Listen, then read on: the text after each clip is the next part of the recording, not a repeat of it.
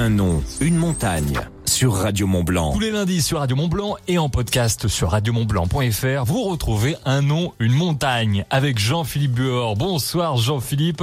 Et ce qui est bien, c'est qu'avec cette chronique, on éveille la curiosité des auditeurs. Un nom, une montagne. Vous allez tout savoir sur les origines des noms des montagnes qui nous entourent, aussi bien en Savoie qu'en Haute-Savoie. Et alors, ce soir, on va s'intéresser au point commun entre la Tournette et l'Arcalo. Ah, eh bien, euh, c'est un point commun qui, en fait, qu'on retrouve avec beaucoup de montagnes.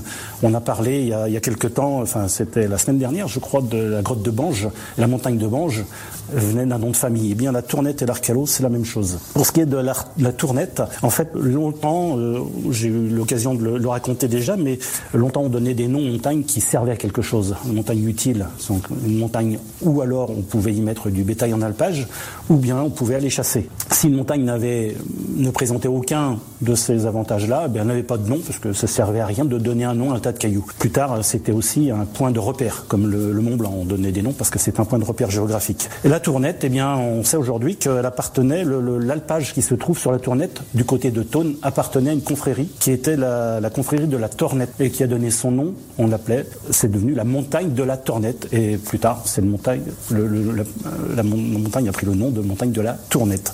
Et ça, ça date de 1657, ce nom-là. Et l'Arcalo, eh bien, l'Arcalo, euh, comme beaucoup de, montagnes, euh, le nom vient du celte, puisque les Allobreges parlaient celte, comme un peu partout en Europe d'ailleurs. Ar, c'est un mot celte qui signifie alpage, et qui a donné euh, plusieurs, plusieurs mots comme Alpes, O, AULP, Saint-Jean-d'Eau par exemple, Ar, ou simplement A, comme euh, la montagne de la Neuve A. Là, ça veut dire alpage. Et l'Arcalo, en fait, on sait que dans les années 1200, 1300, euh, le propriétaire de l'alpage, donc qui mettait son bétail en alpage sur cette montagne, s'appelait Calou. Donc Arcalo veut dire la montagne à Calou ou la montagne à Calou. Voilà, d'où le nom.